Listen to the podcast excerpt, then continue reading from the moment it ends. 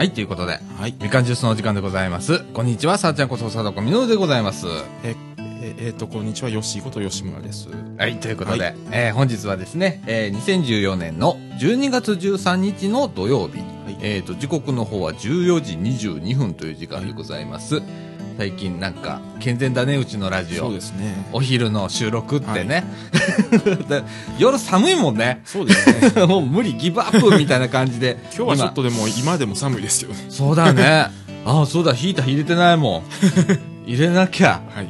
凍え死んじゃうよ。みたいな。でさ、はい。風強いんだね、今日。うん、ちょっと風強いですね。なんかあの、ガタガタと、うん多分、あのー音を拾うと思います。雨戸の音がね、うんガタガタと言っておりますので、えー、ご容赦くださいませ。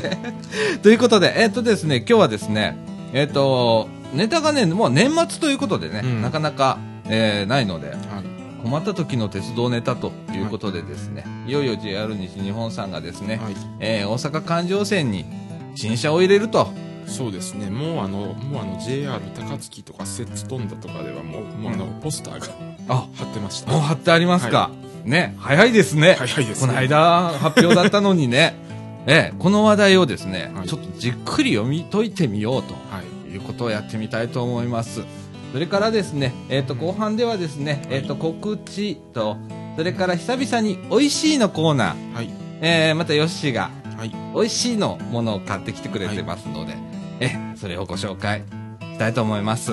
ということで、みかんジュース、この放送は NPO 法人三島コミュニティアクションネットワークみかんの提供でお送りいたします。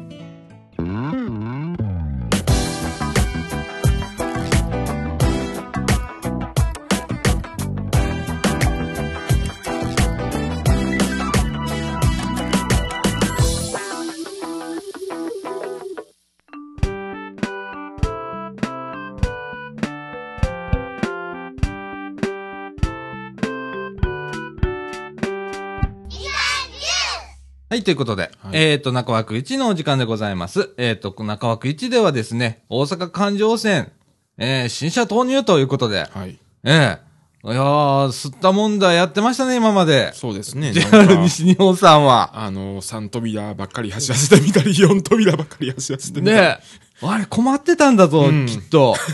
ねえ。で、結局どうなったかというと、はいえっ、と、サン扉に統一とうんいうことで、えー新車を入れるとはい。いうことが決まりました。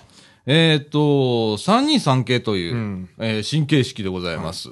で、えー特徴はですね、サン扉って言えば、まあ、関西の方はね、はい。えーイコールクロスシートと、そうですね。ね、あの、向かい合わせになる座席っていうはい。イメージがあるんですけれども、えー今回は3扉でロングシートとはいいう離れ技を出してきましたね。なんか西日本初ですね、これも。初だね。なかったよね。なかったですね。ここら辺はね、きっちりしてたのよ、うん今まで。いや、やったね、とうとうって思って。でで、この形式のね、うん3桁の323とかね、はいえーついてる。この3っていうね、一番、えー100の位がはい3っていうやつが大体、えーロングシートうん。の車両ですね。はいで、えっ、と、2がクロスシートはいみたいな感じで。まあ、これもね、形式もうん。割と最近ね、JR が各社、そうですね。あの、ローカルルールになってきてるんですけれども、JR ではね、こういうの決めて、あの、西日本ではね、うんえー、ねえ。でもこれ意外だったよね。はい。ねえ。なんかでも、最初三扉っていうのはなんとなく流れてたのは流れてました。そうだよな。あの、試験をしたという時点で、もう8割、9割方は、まあ、鉄道会社としては、3扉でやりましょう、うんみたいなところあったと思うんだけどあったと思い、ますねえ。でも意外に早かったよね、決断がと思って。よ。そうですね。ね、あれ今年だったよね、やったの？はい、今年ですね。ねうん。で、もう、えっ、と、12月8日にうん323を、えー入れますよっていうことで、うんプロモーションビデオは流れるわ。はね、今もうポスターがポスターも駅に駅に。貼られているということでですね。まあ、いやポスターが貼ってるって言っても2016年。ああ、そうだね。えっ、とですね、うん。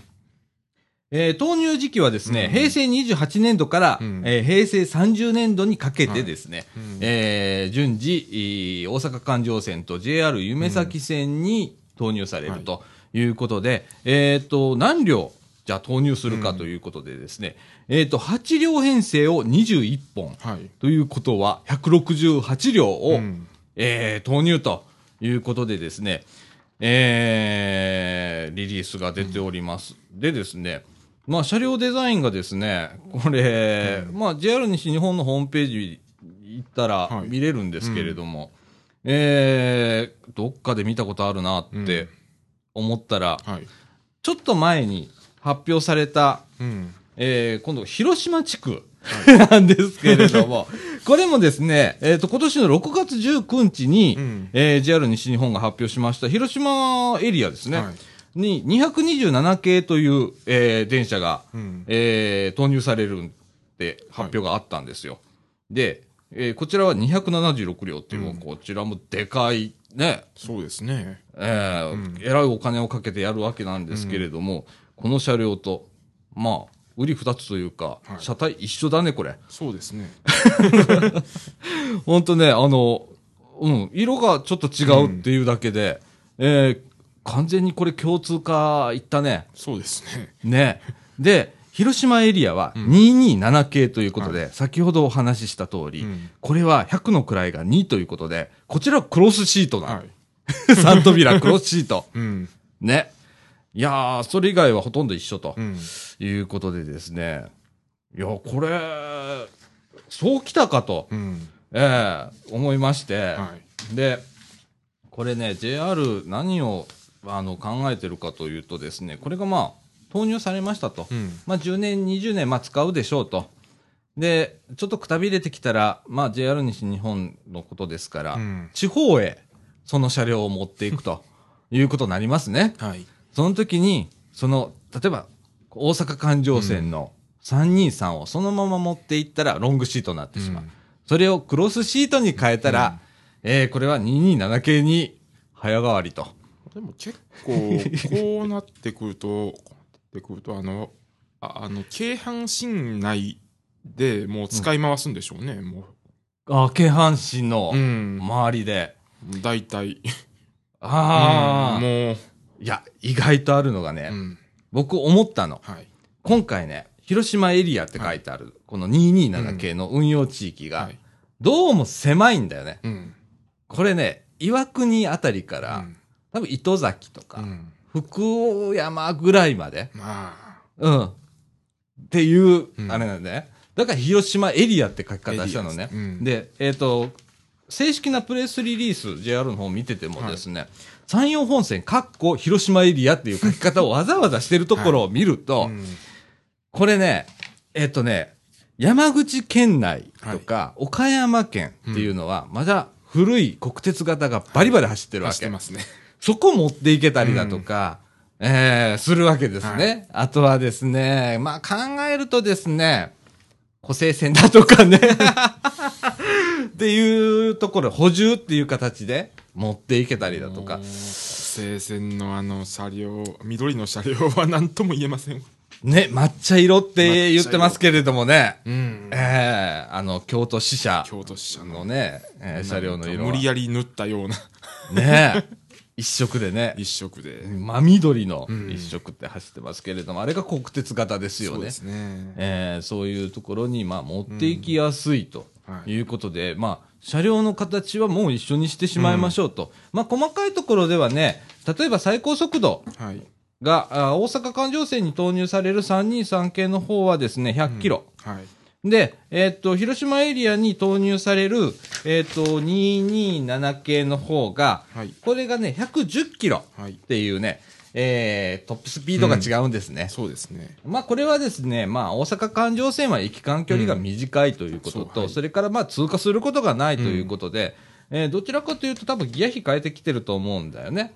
で、えっ、と、加速が速いとか、はいまあそういうところでちょっと差別化をして、広島エリアは駅間が長いということはい。があるので、えーそこら辺トップスピード上げてきたかなっていう、ちょっと細かいところはこう変えてくるんだね。うんそうですね。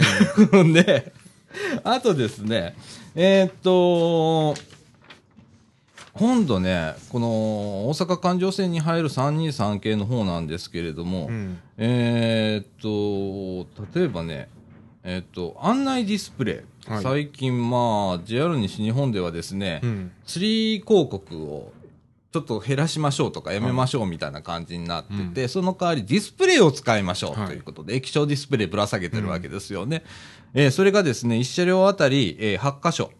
これ16画面になるんですけれどもね、えー設置するとはい。いうことで、これも JR 西日本初と。うん。ね、あの、本線上で321系っていうね、普通列車が走ってるんですけれども、これで12画面ですよね。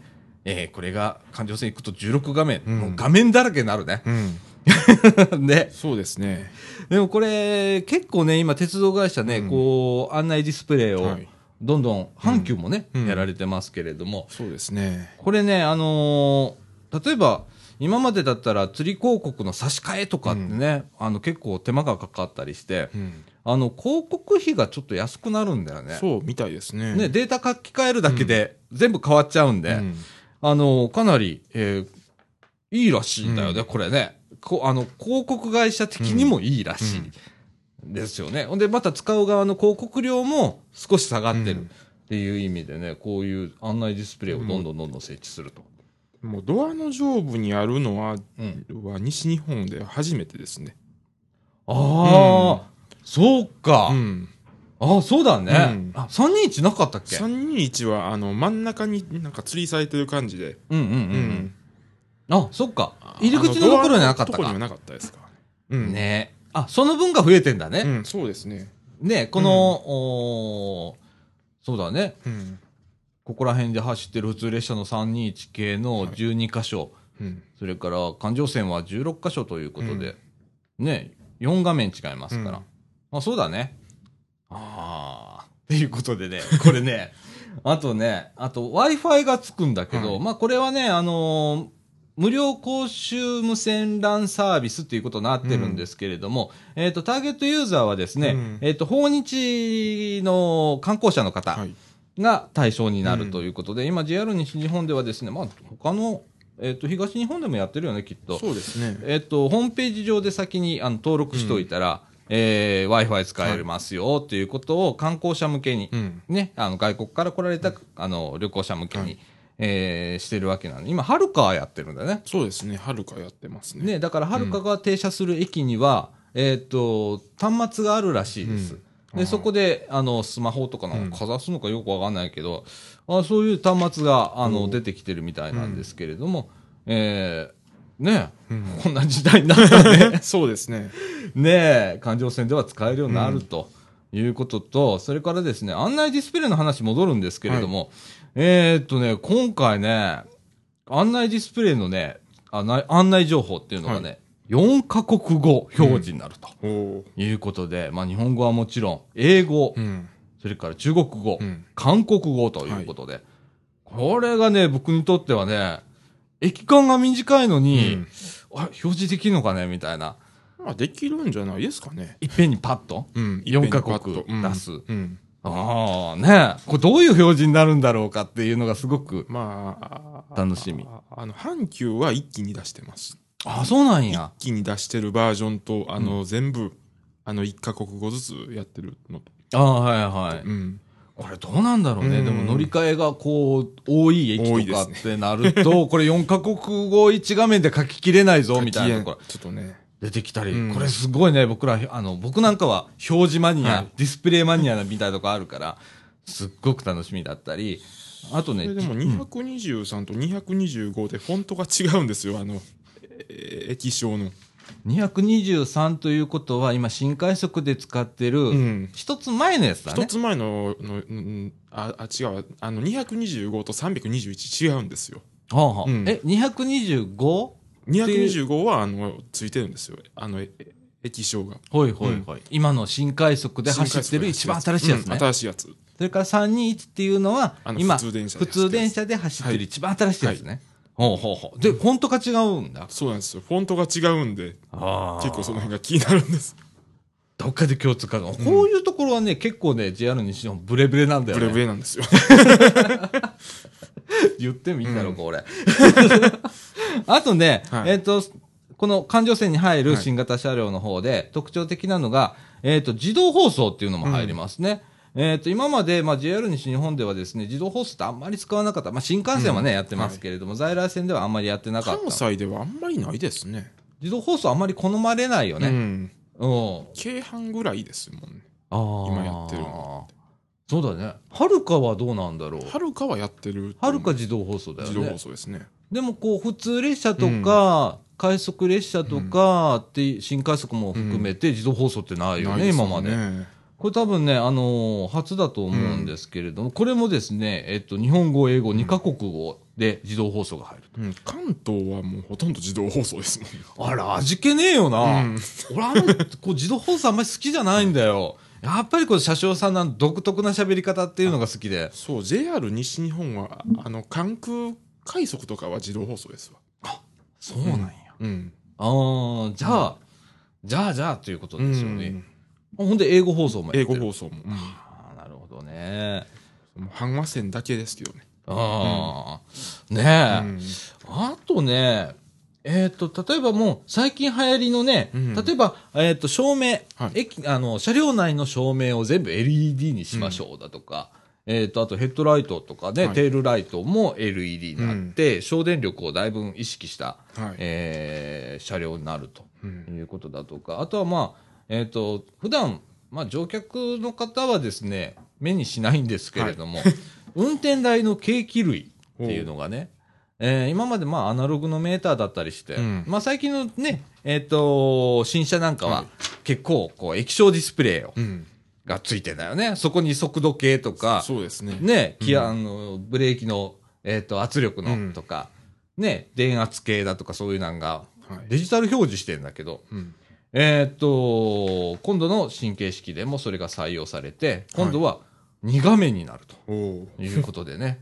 で、1個が切れても、うんまあ、片方でそれを保管するっていう形で二重化っていうことを、うんえーしてるそうですね。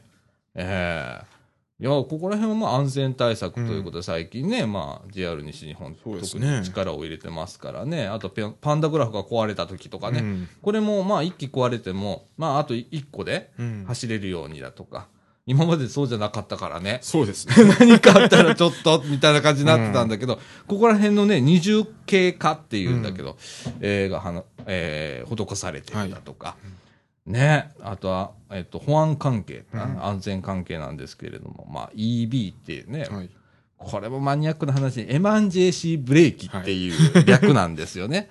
これ何かっていうとね、あの、JR の車両うんはですね、運転手さんが何にも操作しなくて、はいずっと走り続けた時には、えっ、と、一回ブザーが鳴るんだよね。何秒かおきにね。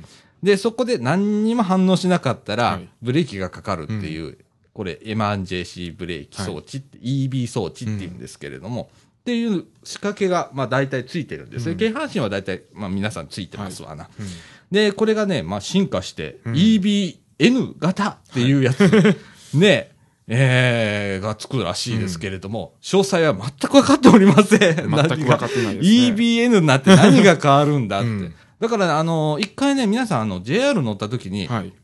えっ、と、運転士さんの後ろかぶりついて見てみてください。しょっちゅうなんかボタンを押してますわ。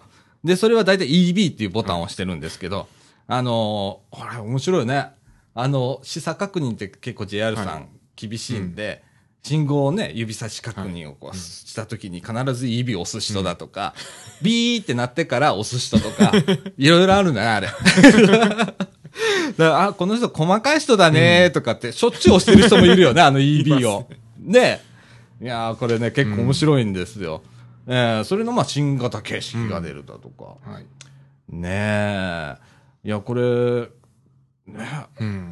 え、本当俺、どうな、これ、うーん、だから広島地区に投入された車両と全く同じデザインだったっていうところに、ちょっとびっ、一番びっくりしたんだよね。うん。まあそこまでコストダウンっていうかね、うんえー共通化に、えー走るかっていう部分で、例えば、えっ、と、JR 東日本さんだとか、えーまあ、東海はね、うん。何に乗っても同じ車両みたいな感じになってきて、そねれこそ本当に共通化が進んでんだけど、えー東、東日本は、はい。これバラエティに飛んでるもんね。バラエティに飛んでるし、あの、新車がもう10年おきに入ってますもんね。ほぼ使い捨てくんみたいになってるもんね。うん例えばまああの、俺なんかあんまりこう東京行くことないんだけど、東京行くたんびに新車入ってるみたいな感じ。あの、山手線、はい山手線？もう、山手線も、もう次の新車が発表されましたしそのっね。ぺりとしたな、はいデザインの新車が。もうで、広告は全部もう、もうあの、液晶で。液晶ディスプレイで。なあ、いやああいう、でもすごいよな、うんそこら辺の割り切り？すごいですね。この、まあ、金持ってんだね、うん結局、その、JR 東日本さんっていうのは。もうあの、車両を変える期間も短いですもんね。うん。もう。で、使い回しをあんまり前提としてないっていうね。一時期僕ら走るんですって言ってね、あの、よくカメラの映るんですをね、パクって走るんですって言ってたんだけど、使い捨て電車って言って、あの、あんまりこう、車両の寿命とか考えずに作って、それよりはテクノロジーで、えー新車を入れた時に、えー例えば、省電力になりましただとか、うん。はい。性能が上がりましたっていうところを突き詰めていくっていう。ね、それがまあ東日本のやり方。西日本のやり方はとりあえず丁寧に使って長いことを使うっていう、30年、40年と使うっていうことを前提として、あの、作るもんで、はい。今回もこの車両の共通化っていうところで、どっか、ね、古くなって新形式入れたとしては、その車両をどっか田舎へ持っていくっていうことを考えてるなっていうのが、よくわかる。っていう車両で、そこ、そういったかっていう感があるんですけれどもね。えー、ということでね、はい。まあ大阪環状線に新車が入りますという話題でございました。あのね、詳しくはですね、JR 西日本のホームページにプレスリリースが載っていたりだとか、今、あのー JR の各駅に、うんえーポスター貼ってありますので、それ見てみてください、うんえーこんな車両が入るんだっていうことで、ちょっとびっくりするようなはいデザインだったりします。はい。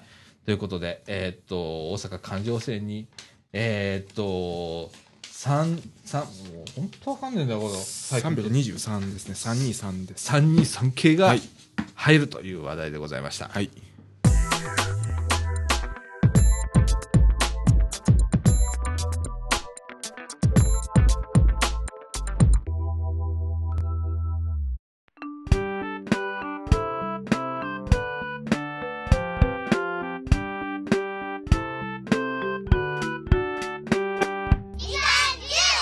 はい、ということで、はい中枠2のお時間でございます。中枠1ではなんかいろいろなんか早口になっちゃうね。鉄道の話とかするとね。そうですね。ね。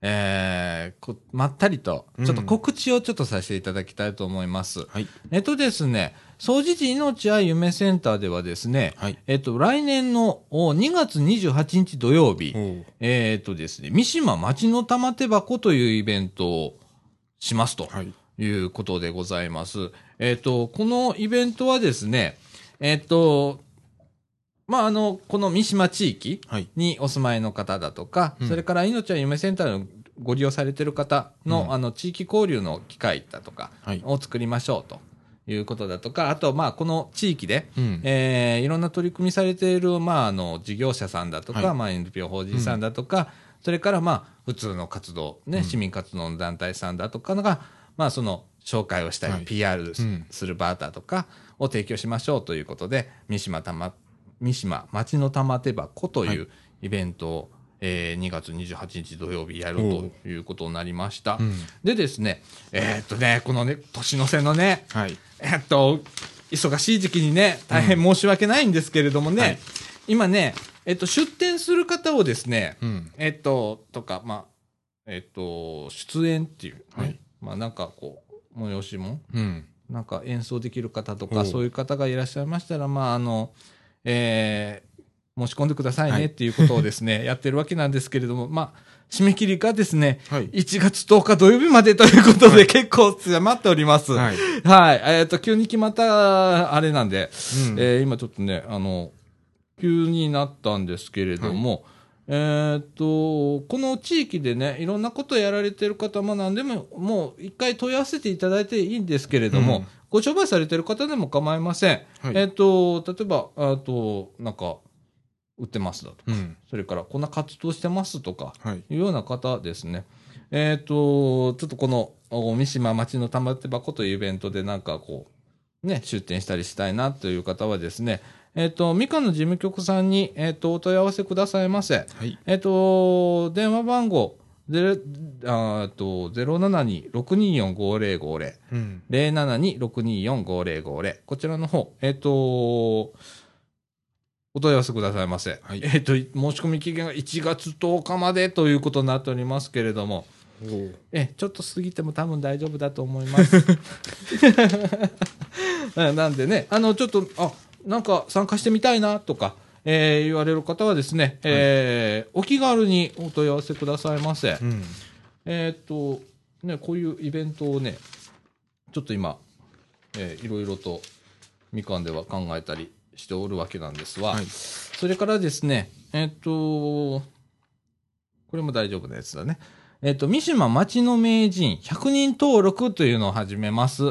これは面白いんですけれども、まあ、あのこの三島地域、ね、えーっと、にお住まいの方でですね、はい。なんか特技がある方だとか、うん英知を持ってる方だとか、はいまあ技術持っておられる方々っていうのは、まあたくさんおられるわけなんですけれども、はい。こういう方ですね、ぜひあの、ちょっと命あや夢センターの方へ教えていただければですね、えっ、と、その、三島町の名人100人登録っていうのに登録させていただきます。で、それを、えっ、と、皆さん、例えば、えー自分の特技を発揮して、はい。何かこう、えー、町の活動に参加できたりだとか、っていうことでですね、ちょっとつなげていこうよ、みたいな感じで。例えばまあなんか、えっ、と、チャーシューを作れば最高にうまいだとかっていう人だとか、ケーキを焼けば日本一だとか、はい。イラストを描くのが好きだとか、うん。マジック手品をしているだとか、はい。なんか発明されてる方とか、うん。あとなんか語学が得意。例えばなんか、聞いたこともないなんちゃら語だね、みたいな、うん。が、えーできる方だとか、何でも構いません。例えば僕もね、今、ちょっと今登録を考えてるんですけれども、えっとですね、はい。まあこの地域で、えーラジオをやっているということで、えー名人登録するとうん。はい。いうことで今、えー 考えておりますけれども、あの、登録された方にはですね、うん。今ちょっとね、ステッカーを申請と今書いてありますけれども、えーっと、ステッカー発行したりだとか、それから、まあ、あのーこの地域の活動を、えー紹介しているみかんジュースという冊子がございます。このラジオもみかんジュースという名前なんですけれども、えーっと、みかんジュースっていう冊子、はい。えっと、今回、12月末か、来年の頭ぐらいに、はい。えっと、この地域に一斉配布はい。の予定もしております。はい。えーそこに載せていただいたりだとか、それからですね、えっ、と、このインターネットラジオで、えっ、と、三島町の名人リレートークということで、えっ、と、ゲストにお迎えして、お話を伺って、えー流しましょうとほいうようなこととか、はい。いろいろ考えておりますので、えーこれね、あの、どんなことでも構いません。もうそういうことがね、まあ、例えば読み聞かせができる方とかっつったら、まあなんかがあった時に僕らうん読み聞かせ、あ、あの人いたわはいってお頼みができたりするんで、うんはいえーぜひ皆さん、えーご登録くださいませ。はいえっと、詳しくはですね、まあ、あの、みかんの方、事務局の方を言っていただければ結構でございます。こちらの方、電話番号は624-5050、うん624-5050でございます。はい。はい。えー、ね、うん。面白いですわ。はい。いっぱいいろんなことをやってる人意外といて、風車作る人だとかね、うん。いらっしゃったり。結構ね、いろいろ。ね、うん。あの、テレビに出る発明家の人だとか、いたり、いろいろいるんだよ、この地域。そうですねいう方にぜひ、はいえー登録いただいてね、あの、今後一緒に何かできたらなっうんはいて思っております。よろしくお願いします。はい。えーっと、今のところは、それぐらいでございますね。はい。はい。あとですね、あ、ごめんなさい、まだありました。えっと、今ですね、はいえっと、総知事命は夢センターではですね、はいえっと、地域子ども学習支援事業ということで、三島学習塾という塾をやっております。これ、はい塾と言ってもですね、何が違うかというと、えっと、まあ、命は夢センターの中にはいろんな部屋がございまして、えっと、本当に学校の教室みたいなところがね、部屋があったりして、まあ、そこを開放しますということで、えっ、と、ボランティアの方にご協力いただきまして、まあ、あの、勉強を見てもらったりだとかし、できる場所を今あー提供しております。はい。えっ、と、もうすでにね、えっ、と、小学校始まっておりまして、12月10日水曜日から、毎週水曜日、木曜日、うん。金曜日、うん。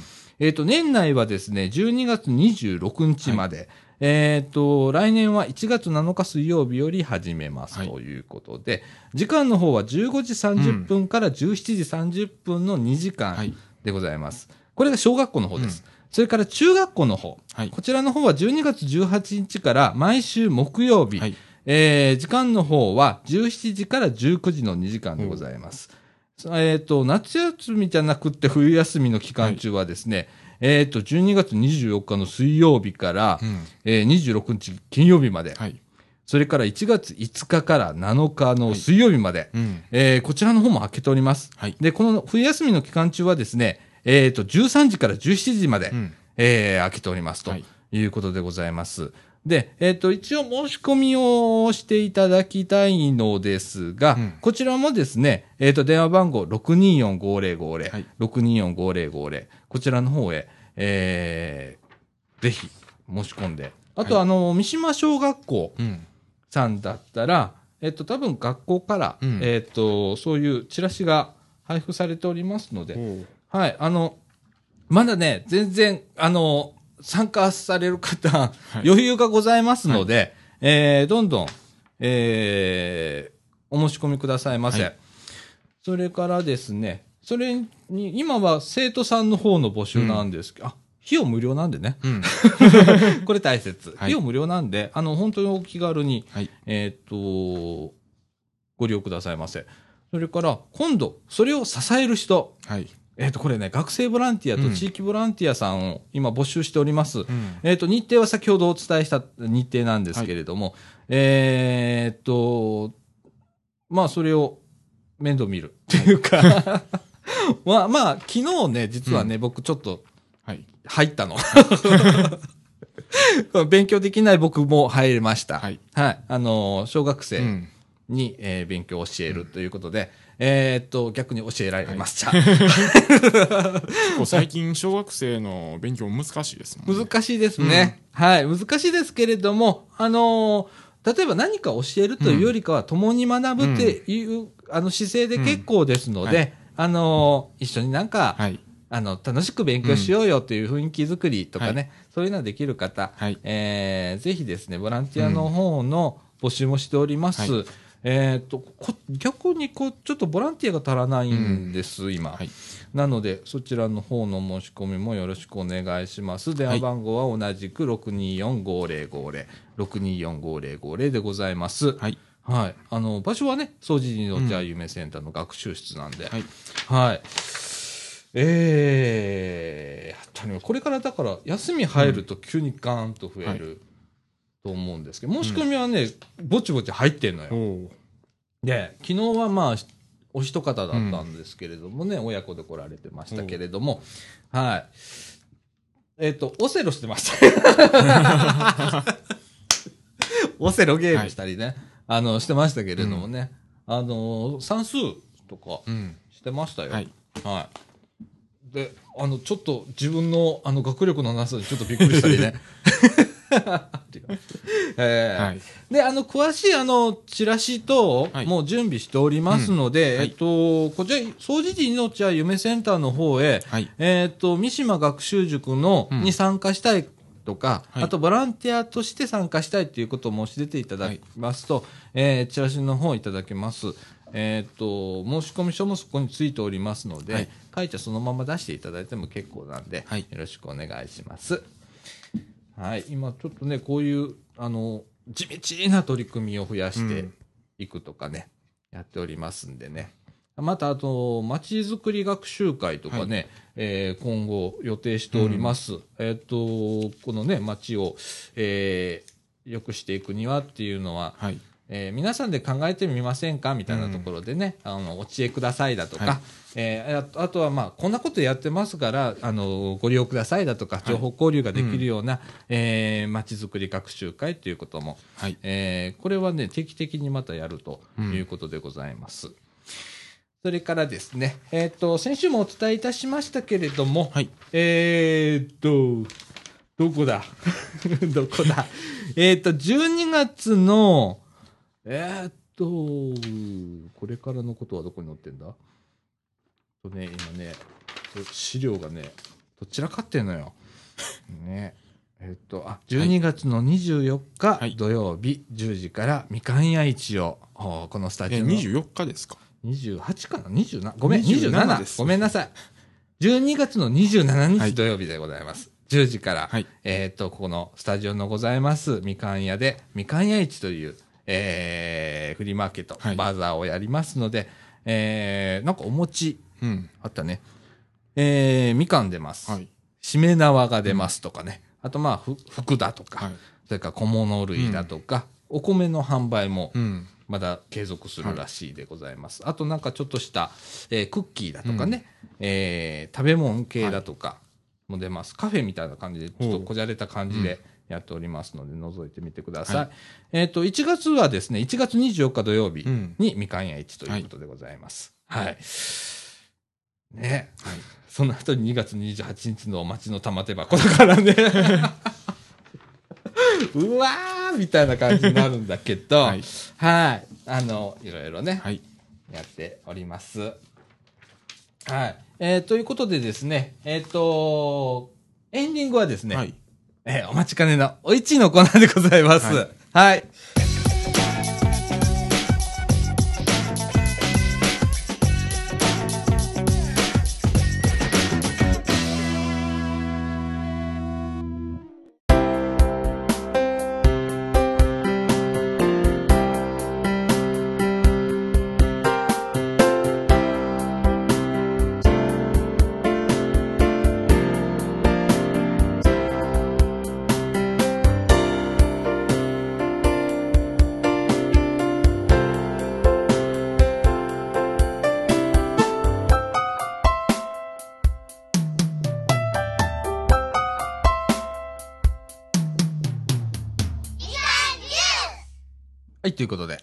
エンディングのお時間でございます。はい。エンディングはですね、久々ですね、これやるの。そうですね。し ね。うん。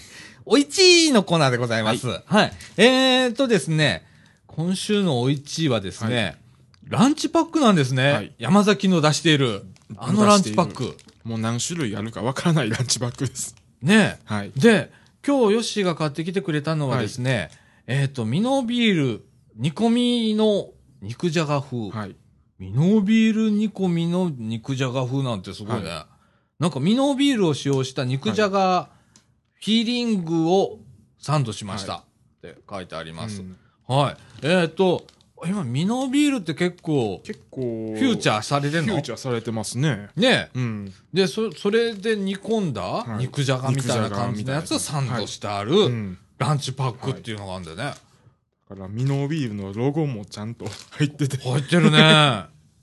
ねえ、うんでもご当地もんになるんだね。もうここまで来るとランチパックも。そうですね。ねで、今ね、あのー山崎のランチパックのスペシャルサイトっていうのがあるんですが、はで、そこにですね、えっ、と、商品情報パッケージギャラリーっていうコはいーナーがありましてですね、えっ、と、今までに発売されたランチパックのあパッケージを見れるはいサイトがございまして、これオフィシャルでございますね。はいで、そこでご当地のみっていうチェックが入れるようになってあって、いや、それ入れるとですね、はい約140種類、はい過去に出たと、えーいうことでございまして、はいえっ、と、発売年を見るとですね、2004年ぐらいからもう始まってるということで、えっと、もう10年10年。ぐらいやってるんだね。で、140種類とうんいうことで、まあ言ったら月に1個ぐらいずつは出てるみたいなそうですね。感じだよね。でもこれ全国、うんいろんなもので、まあランチパック作ってるんですけれども、えーちょっとね、面白いとこをね、はい。えーっと、ご紹介しますとですね、みたらし団子風はいランチパックということで、こちらの方は小豆島のはい醤油のタレを使用したランチパックということで、これすごいね。すごいですね。あとですね、うんまあ、えーっと、そうだね、あーフラノ、フラノ産メロンのジャム、ホイップとかね、えー、それから、まあ、千葉といえばピーナッツ。ピーナッツ。粒ピーナッツってもうちょおすごいね、うんピーナッツ入ってんだ。ねすごいですえ。ねと。かね、あとはですね、兵庫県の、えっ、と、丹波産のうん。黒豆を蜜漬けしたやつ。あとは、お、お、お、近江牛のドライカレーを入れたやつとかもあります、ああ、うまそうだな、それ。うまそうだな。うんはい。ねえこういうね、うんご当地もんみたいなやつをはい。あ出てるんですね。僕初めて知りました。うんこんないっぱい出てんだね。もう、もう、もうだから、あ、あ、ああの、ああの、あの、ランチパックだけで、うん。あの、店が、あの、成立してますからね。ランチパック専門店みたいな。専門店が。あそうなんだああるんですよ。え、それは何？山崎がやってんの？ああれ確か、あれ確か、山崎がやって、どっかの、どえあああれどっかの百貨店とかに入ってるんですよ。もうああ、テナントとして、もうテナントとしてランチパックのお店が入ってんだ。入ってるんですよ。すげえな。でもこれだけやるともう、すごいな。いけますからね。お前なご当地で。ご当地でな。うんあえっ、と、ということでね、えっ、と、はい今日はですね、ミノビール煮込みの肉じゃが風ランチパックということで、ちょっと食べてみたいと思います。えー、これね、よいしょ。すごいですね。でも、すごいね。なんでも。で、ランチパックってさ、見た目はまあ一緒じゃん。一緒です。うん食べてみるまでは一緒なんだけど、ちょ、ちょっといただきます。うんなるほど。うん。うん。あ、肉じゃがだ。うん。あ、肉じゃがだ。ほう。ああ、はあ、はあ。ほんでね、原材料見たらね、ビールって書いてあるわ。ねうん。え。で、僕は、ほれ、あの、ノンアルコール派だから、はい。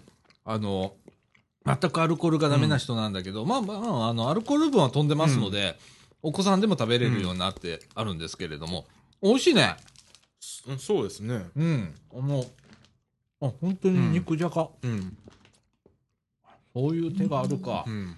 あまあ言ったら何でもいけるもんね、ランチパックって今や。そうですね。甘いもんから辛いもんから、ねえ、酸っぱいものから。うんこれ本当に、あの、これこの地域とか、なんかできないの？なんか茨城でランチパックとか売り込んだら、うん。山崎に、じゃあ、さつまいも。さつまいも。さつまいも。さつまいもでね、うんなんかこう、そうですね。売り込むだとか、うん高槻はですね、うん。うどん餃子だとか、ね、寒天だとか、ね。で売り込んでいくだとかさ、これ多分ミノ ビールですからね。ねうん。これミノは前も出てたんだって？昨日は前は、あ、ああの、牛すじカレーの、あの、まあ、同じ煮込んでるやつが、あの出てましたミノビールでうん。茨城もなんかこれや面白そうだよね、うんお芋スイーツのやつだとかね、うんランチパックだとかね、まあこれ考えれば何でもできるよねうん。ああすごいねいやいやいや今ねちょうど時間の方がね15時29分という時間でございましてねうん。小腹が空いてる時間でございます。はい。ちょうどいいでございます。よくあの、うちはね、朝ごはんにランチパックってあるわ。ううん、ん。あの、えっと、卵サンドみたいなやつとか食べたりするけれどもね。あうんこの変わり種とか初めて。へうん。えー、美味しいじゃん。ねえ、うん。あの、これは普通に買えるんでございますか？どこでも、あの、普通に買えます。コンビニとか。まあ、スーパーの方が種類が多いですね。あ、そうなんだ。うん一度皆さんですね、えっ、と、スーパーだとか、はい。コンビニコも売ってますね、覗いて。ていただいて、あの、ミノビール煮込みの肉じゃが風っていうランチパック。はい。1個148円ですね、は税込みで。なんで、あの、お試しくださいませ。は。はいい。ということでですね、はい。えーっと、ね、で、来週20日ですよね。はいえーっと、収録ございます。はい。はい。なんか、その日もね、午前中俺なんか、みかんのイベントなんだよ。はい。で、昼からラジオ収録して、その足で、しえっ、と、実家へ帰ろうかなと。連休あるじゃん。連休って、あの、飛ぶんだけどね。はい。なんか、えっ、と、20日が土曜日でしょ？で、21日日曜日。うんにえっ、と、22日が平日で、23日が祝日だから、はい。ちょっとそこら辺を使って23日まで白浜行ってこうかとはい。いうことで。あのーみかん屋市に出品しますね。はい。えっ、と、みかんも買ってきますので、うん。はい、和歌山県産の美味しいみかんをね、今ちょっと温州みかんの、えー時期らしいですけれどもね、えーそれをちょっと美味しいやつ買ってきますんで、うんえーぜひ、えー、と27日のみかん屋はい市でそれを、えー見かけましたら試食もやるかもしれませんので、はいあの買ってくださいませ安く提供します。はい、ということで、はい。はいえー、っと、今週もよく喋りました。はい。はい。えー、っと、まあ、今ね、寒い毎日続いております。うんなんか急に寒くなったりだとか、ね、はい。この日曜日も明日かね、うん。めっちゃ寒なるとかそうですね。言ってますんでね、はい。あの、温暖差がちょっと激しかったり、うんえーしますし、はい。風邪流行っておりますので、うん。はい。僕今、あの、うがいしてるよ。あ、そうですか。家から帰ったら、手洗いうがいって言ってやってるんだけど、ね、あの、風邪ひかないようにしないとね、い、けませんので、はい皆さんもご注意くださいませ。ということで、えーっと、まあ、今週こんな感じだねこ。んな感じですねねた。だいまの時刻は、あー15時33分という時間でございまして、えーっと、この放送が190回かな、はい。多分。そうですね。ちょうど190回だよねですね。まあ来週からカウントダウン入りますんでね。はい。えー、その後のことちょっと考えないといけませんので、またよし、ちょっとはい。ね、相談乗ってくださいませ。はい。ということで、みかんジュース。この放送は NPO 法人三島コミュニティアクションネットワークみかんの提供でお送りいたしました。今週のお相手は、さあちゃんこと佐高みのると。えーえっと、よしこと吉村でした。はい。ということで、また来週。さよなら。さよなら。